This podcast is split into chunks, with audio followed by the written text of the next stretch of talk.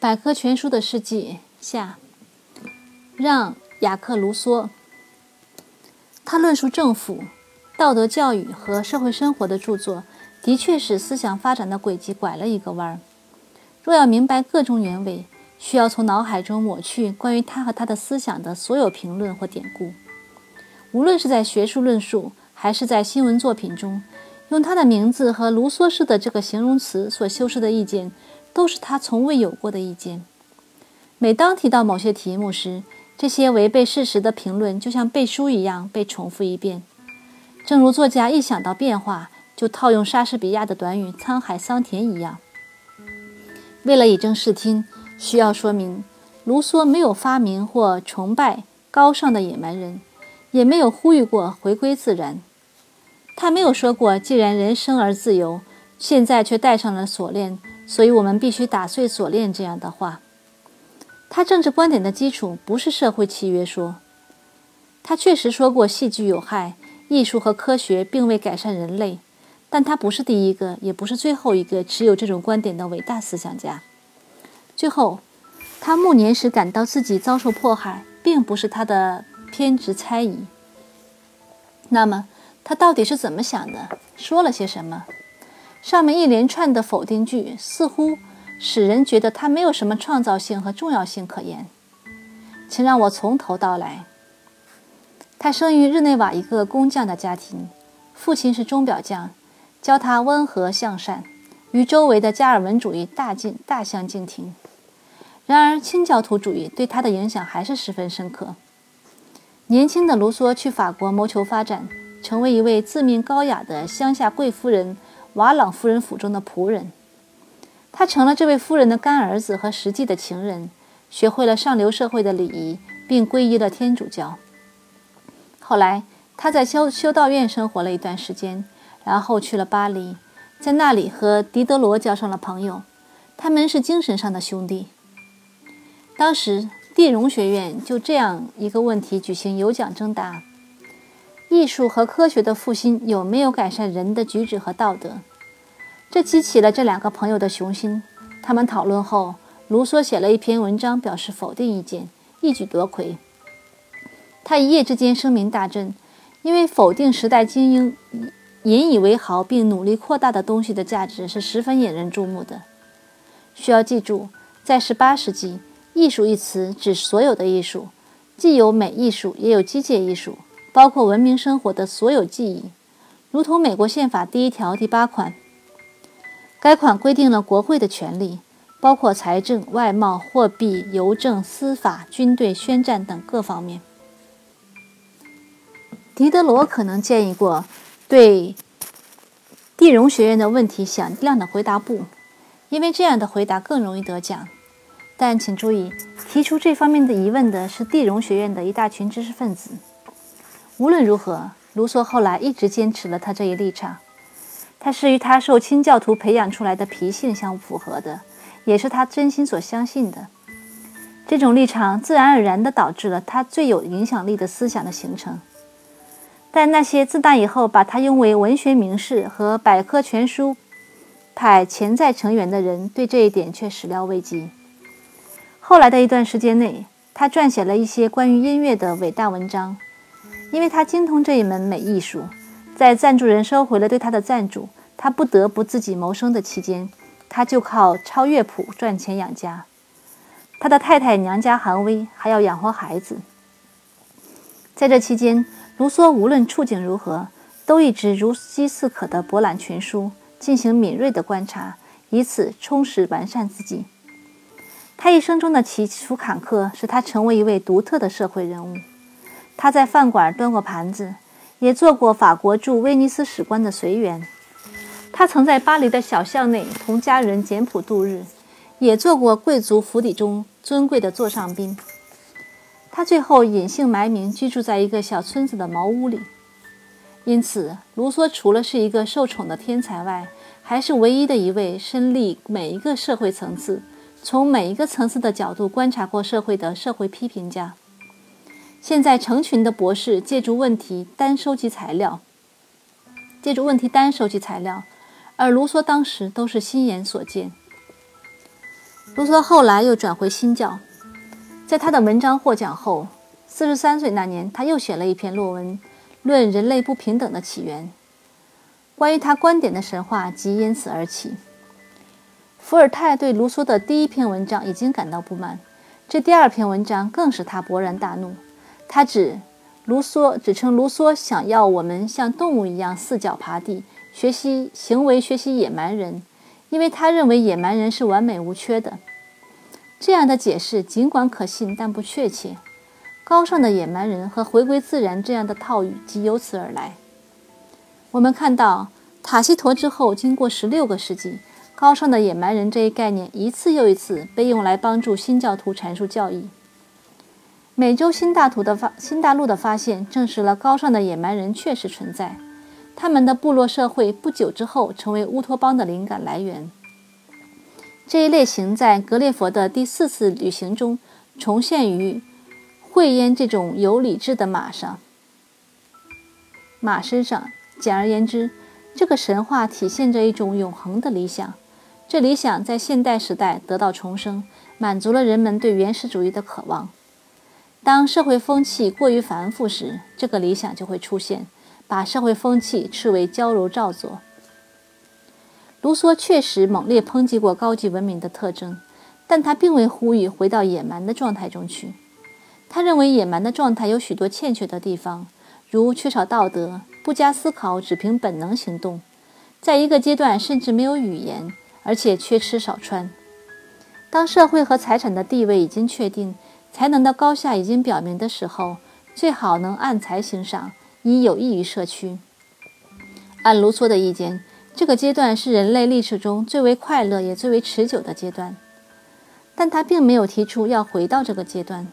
他确实说过，当财富和地位不再和德才相符的时候。就造成了不公平，会导致不稳定。他指出，稍作思考就会得出这样的结论，而推理正是启蒙运动的风尚。他这个论点不会起煽动暴民的作用。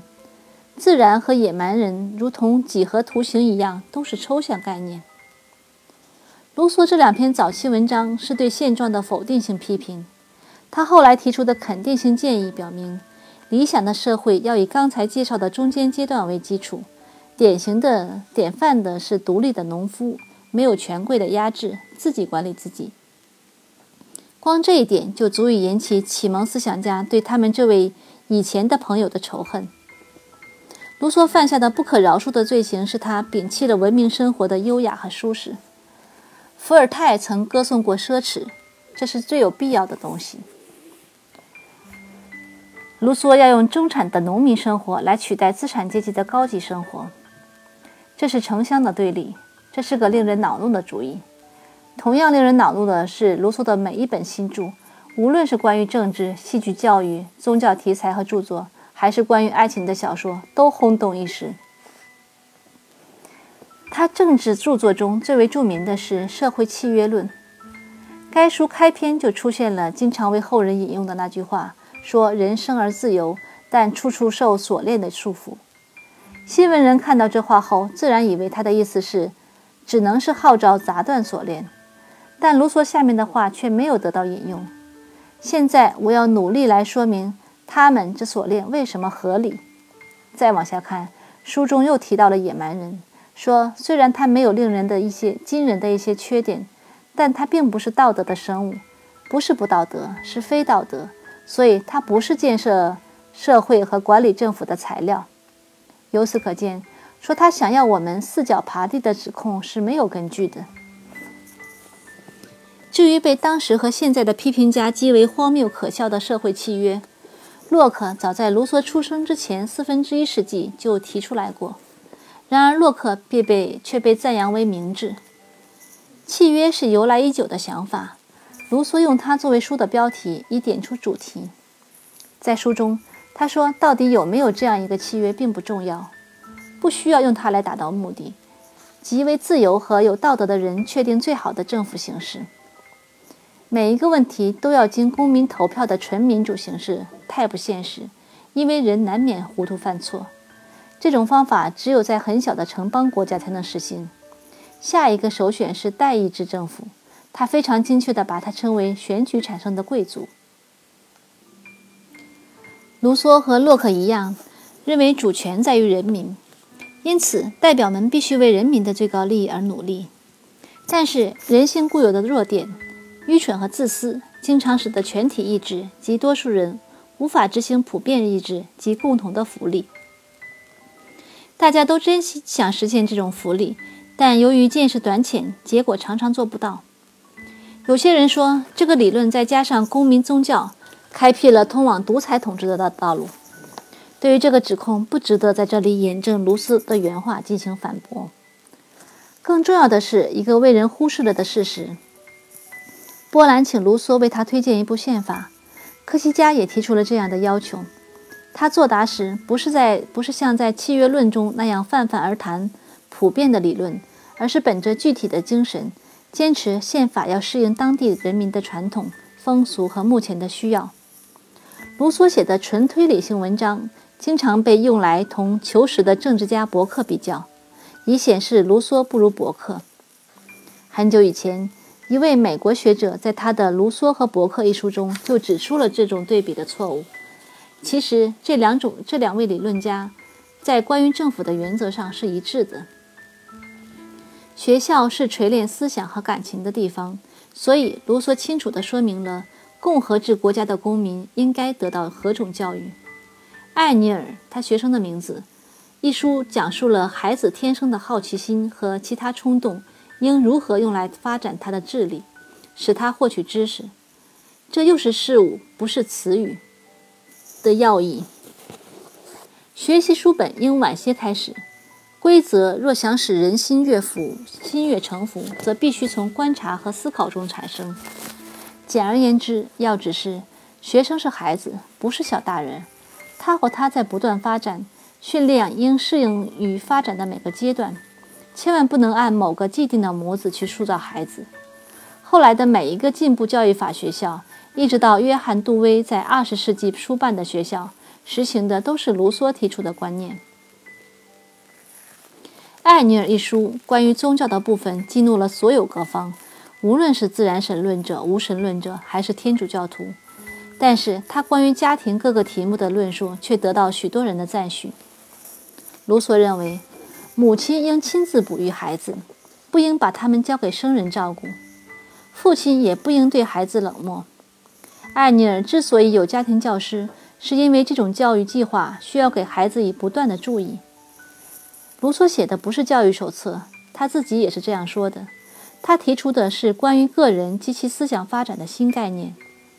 这个概念的实行背景在乡村，以便孩子了解各种生物、四季的变化季节奏以及大自然的美丽多样。他的日常生活比在城里更简单、更健康，没有那些使人变得油头滑脑、耽于享乐、胸大无胸无大志的习俗和时尚。对艾尼尔的描写，使人联想到。菲尔丁笔下同样是心地善良、本质诚实的汤姆·琼斯。不幸的是，汤姆·琼斯的家庭教师斯维坎姆和斯夸尔糟糕透顶，而这两个角色只是对18世纪有产阶级雇佣的家庭教师稍有夸张而已。因此，可以想象卢梭倡导的这种众星蒙恬、重星蒙恬很久以前提出的思想的教学教育学是多么受欢迎。汤姆因对苏菲的爱而得救，最后将成为艾尼尔配偶的女子也叫苏菲。这个名字的意思是智慧。苏菲这位公民，农夫的伴侣是智慧的化身。杰斐逊依靠公民、农夫，把美国建成一个伟大的国家。托克维尔访问美国时发现的就是这样的人。一位学者说：“18 世纪惹人争议的卢梭，卢梭。”信奉的座右铭不是倒退到自然，而是向前走进自然。明白了卢梭的目的，了解了他所处社会的情况之后，就可知这位学者所说不谬。卢梭有生之年看到了他的观点除鼓掌以外的引起的其他反应：母亲亲自哺育孩子，贵夫人在自己的庄园装扮成挤奶女工，玛丽。安托瓦内特在宫廷中也做如此打扮，还有对乡村生活兴趣的提高，特别是在卢梭发表了自己关于自己在林中和林中河边漫步的描述之后，人们日益相信这样消磨时间可以修整由于城市生活而疲惫不堪的身心。现在法律保证的带薪休假，最早的起源是一个孤独的漫步者的沉思。在艾尼尔中，自然还有另一个作用。在乡间长大的少年开始提出一些哲理性的问题：我们是如何来到这个世界上的？谁造成了生命？生命的意义是什么？关于生殖这个题目，卢梭认为，孩子一旦提出这方面的问题，就应坦率回答。很快，孩子就会产生性欲，这也是需要讨论的题目。至于更大的生命创造这个问题，不能用令人反感的神学道理予以解释，也不能用自然神论。深奥的抽象概念，看得见的大自然，它无尽的美和巨大的力量，就是上帝存在的活生生的证明。宗教是一种感情，它集谦卑和惊诧为一体，维持着印记在人的良知上的道德规范。卢梭把宗教算作一种激情，而激情是推理和行动的力量来源。只要和正确的思想连在一起。所有的激情都是好的，这种联系源于良好的教养，不需要永恒的奖惩机制，也不需要尘世间的仪式和起物。卢梭提醒读者，人类有三分之二不是基督徒，也不是犹太教徒，也不是信奉穆罕默德教育的人。以此推断，神不可能为任何一个教派所专有。人关于神的要求和判决的所有想法都是臆想。神只要求我们爱他、向善，别的我们一概不知。人关于永远不可知的东西，居然彼此彼此争吵、流血作战，这是对神最恶劣的不敬。艾尼尔遭到巴黎主教的谴责，不仅因为他教人们越过教会，而且还因为他表示了普遍得救的意思，否认原罪的概念存在。卢梭回答说：“根据福音书。”耶稣基督以自己的死赎了人类的罪，洗礼更巩固了这种救赎。在此之后，唯一阻碍人类得救的，就是他自己犯下的罪孽。在他最后的著作《忏悔录》中，卢梭坦白了自己的缺失和错误，现身说法来表明他对人的行为不存在任何幻想。道德期望和实际行为之间的差距，是对意志永久的挑战。百科全书中关于音乐的内容很多，足足有三卷，全部是卢梭所写，所以现在还不能把它抛开。卢梭在狄德罗的紧逼下，一边抱怨一边赶工写作，三个月就交了稿。这样的急就造成了文中的一些错误。杰出的理论家和作曲家拉莫德拉莫得意地把这些错误一一公布。他这样做是为了报复卢梭重。重意大利音乐、轻法国音乐的态度。卢梭这种态度的形成，主要是因为意大利语容易歌唱，易于谱成音乐。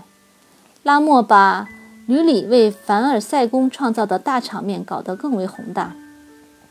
最近演出的拉莫的华丽的印印第斯，可以使人对18世纪芭蕾和装潢的奢华铺张略见一斑，但仍无法得窥全貌。如今留下来的只是丰富的和声，可以把法国的风格称为巴洛克式，把意大利的风格称为新古典式。意大利人还创造了和谐歌剧这种喜剧题材，法国人却没有模仿。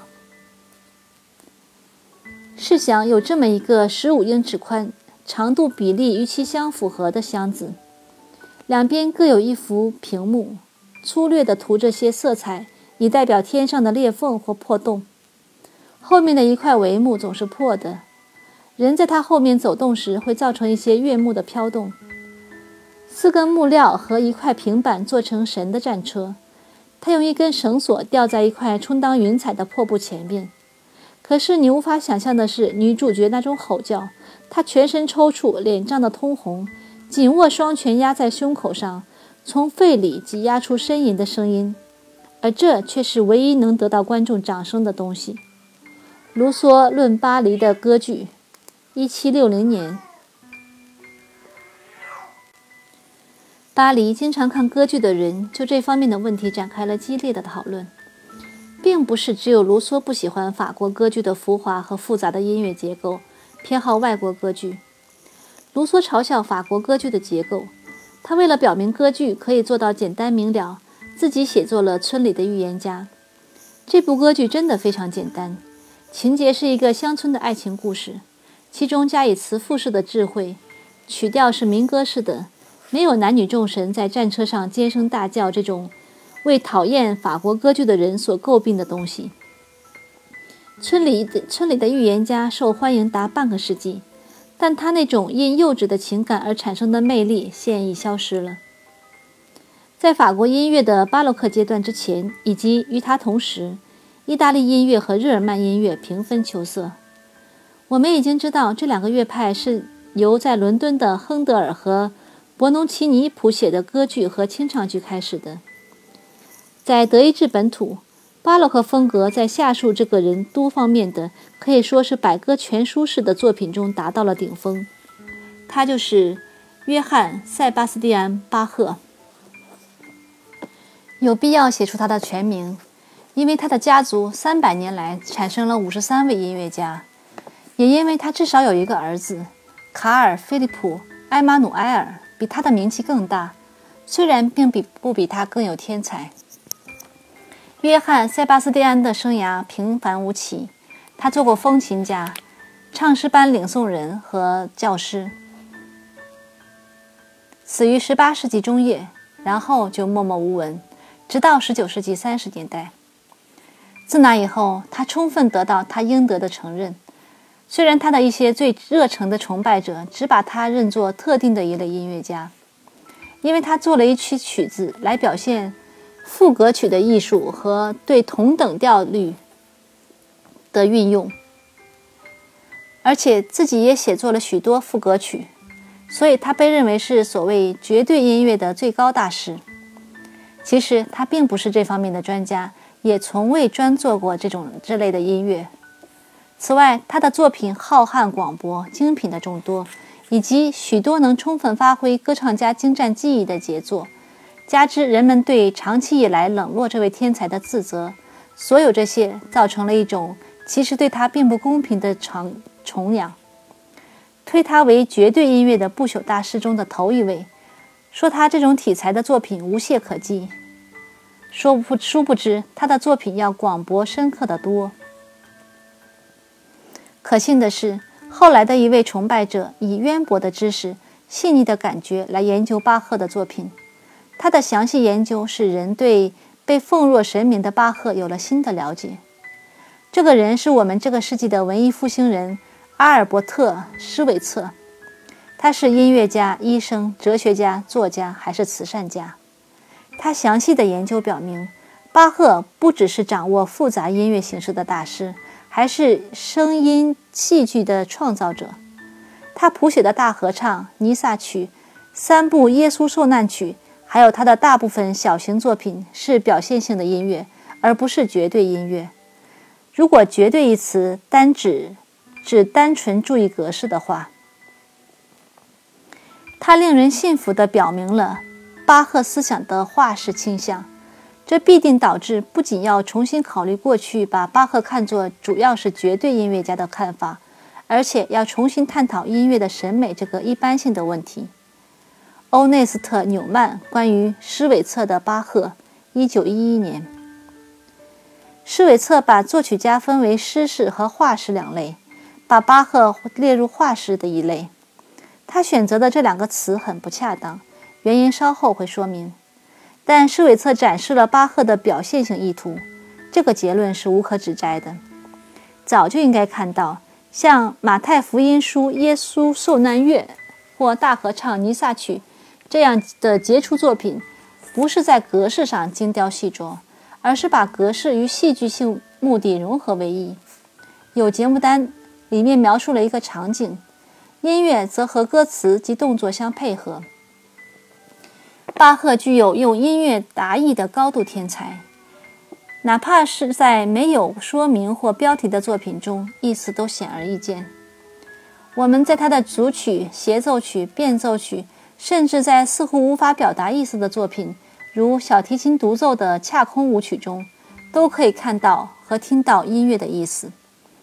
巴赫的戏剧性非诗非画，而是直扣心扉。除了使用同等调律之外，巴赫和亨德尔的时代还出现了别的发明。经过了19世纪震耳欲聋的管弦乐之后，令人喜欢的是被非常粗略地归在巴洛克名下的音乐。它使人听来心旷神怡，被认为是文明人听的有节制的音乐。其实，巴赫所追求的强调表现性的目的，也促使其他作曲家努力改善乐器，特别是增加音域和力量。当时有管风琴，它可以是和风细雨，也可以狂飙大作。巴赫自己就总是找音量最大的风琴，毕竟他得在马太福音书耶稣受难乐中表现出伴随着撕裂面纱和地动山摇的强烈感情。古钢琴声音微弱，传不远；羽管钢琴只稍微强一点儿。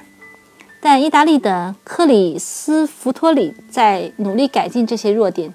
他造了一架他称为“这么的乐器”，这是一种弱声和强声都可以弹的键盘乐器。经验证明，他的的确可以做到，但今天我们只简单的称它为弱音琴。其他的能工巧匠也在向着同一目标前进。斯特迪利斯特拉迪瓦里制造的小提琴和其他弦乐器力量之强大。音色之丰富，至今无人能出其右。同时，双管簧、双簧管也得到了改善，音调更加准确。横吹的长笛取代了直筒。所有这些都是为了加大音量。为了另一种乐趣，卡斯特尔神父制造了一架有色风琴，可以在屏幕上弹出扇状的图案。世纪末的时候，图尔特把小提琴的弓。琴弓改为向内弯曲，并在琴颈尾端安了一颗螺丝钉以拧紧琴弦。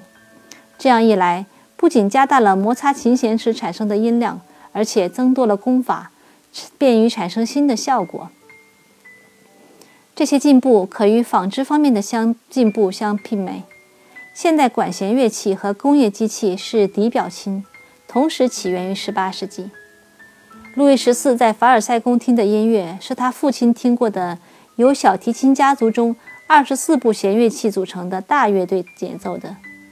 吕里恳求加上一个十六人的小乐队，由弦乐器、双簧管和八管松管组成。巴黎歌剧院把乐队人数增加到二十一人。在其他地方，乐队的组成各不相同，差别很大，有时用十部或十二部。八松管与弦乐分四部分相配，有时会使用长号、短号和键盘乐器为歌剧的效果增色，没有确定的组合。但随着各个作曲家对新的乐器搭配进行尝试，或在作品中放入独奏曲段以表现其音色，标准的组合在逐渐形成。于是，乡村风味的橡木管被引入乐队，成为单簧管。当时器乐作品的主要形式是前奏曲。它需要能最有效表达剧情的手段。交响乐的形式是从管弦乐队形成之前的组合中发展起来的，而不是先有管弦乐队后有交响乐。管弦乐队这个词的起源相当奇特。早年曾帮助过年轻的亨德尔的德国歌剧作曲家约翰·马特松，在汉堡出版了一本书，长长的标题中，这个一个新词引人注意。他解释说，该词指歌剧舞台面前的地方，用来表示一种新的教学方法。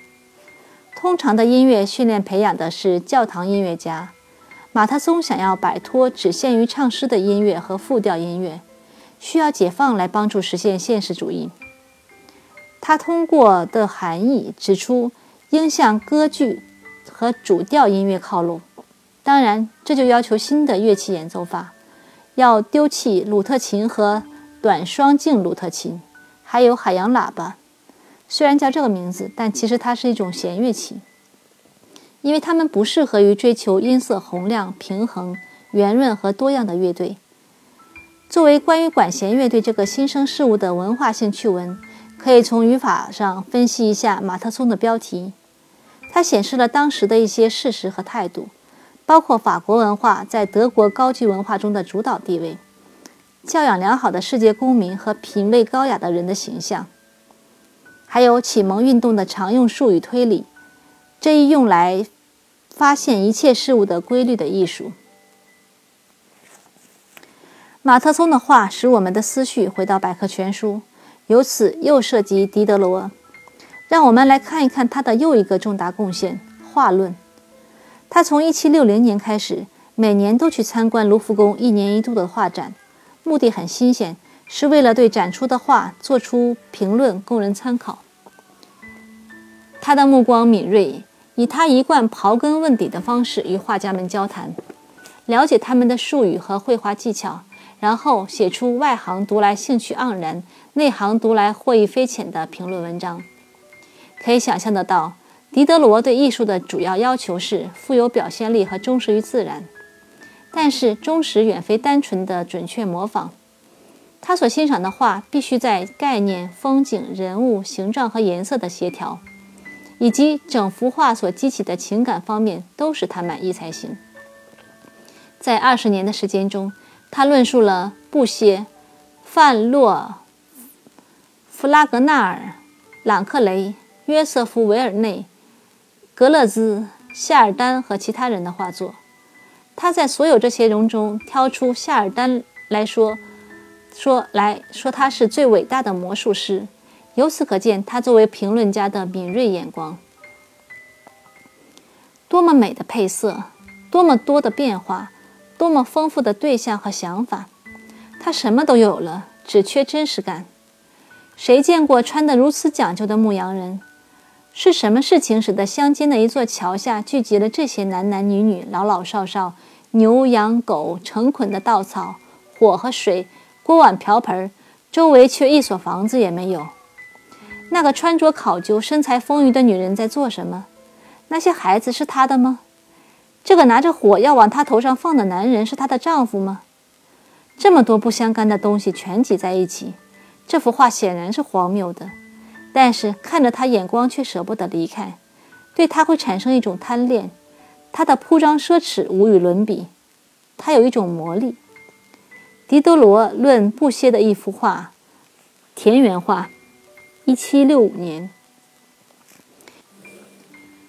在狄德罗评画的期间，流行的品味和艺术风格称为洛可可式。只凭这个词的发音就知道，它的含义是不太严肃。它的原意为背翘的装饰，先是用于屏风、桌面和别的家具，后来词义转为精致和灵巧，最后一指带有一点荒谬的巧妙。经过了路易十四时代的严肃之后，精神和色彩的轻盈、奇妙的想法。大量的卷须形细巧装饰大受欢迎。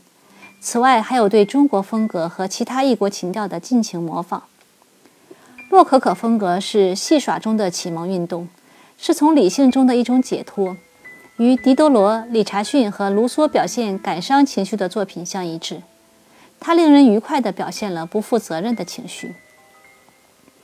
尽管如此，席卷了欧洲知识阶层的洛可可风格。在建筑、绘画、雕塑和室内装潢方面都产生了杰作。德累斯顿的茨文格尔宫正门的石雕就表现了这一风格。他在绘画中跨越广阔的感情范围，华托把怀旧的情绪融入神话题材的画作。布歇的每幅作品都反映出逍遥自在的风情。就连宗教题材的画也可以采用这个风格，如金特的《圣母莲子图》。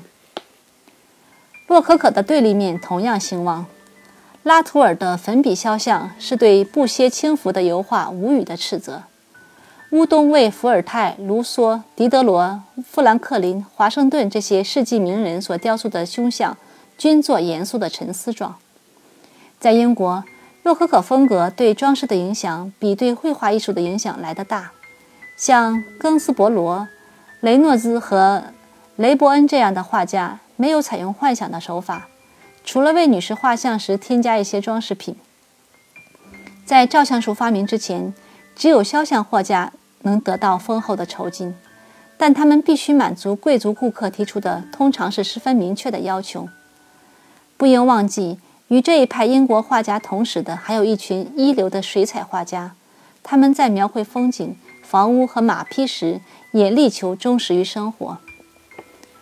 除了这两组人之外，还有一位画家首次用画来批评社会，他就是威廉·赫加斯。他采用与舞台上演出的题材相类似的现代道德题材，为表现贵族与社会其他阶层的关系，他在讽刺性素描中画出浪荡子、娼妓、懒散的学徒，以及他们为为非人生活的各个阶段。他的组画中人物众多，形成一种画的小说。同样的人物在不同的画中重复出现，以建立各幅画之间的联系。并显示他所谴责的道德弊病的发展。赫加斯的油画题材不拘，和他的少数几幅肖像画一样不受欢迎。自己的阶级或行业在菲丁尔、菲尔丁或斯莫莱特的小说里受到侮辱，比画中较为容易接受。画中的人物姿势、衣着和装饰看起来和朋友，可能也包括他自己，太相像了。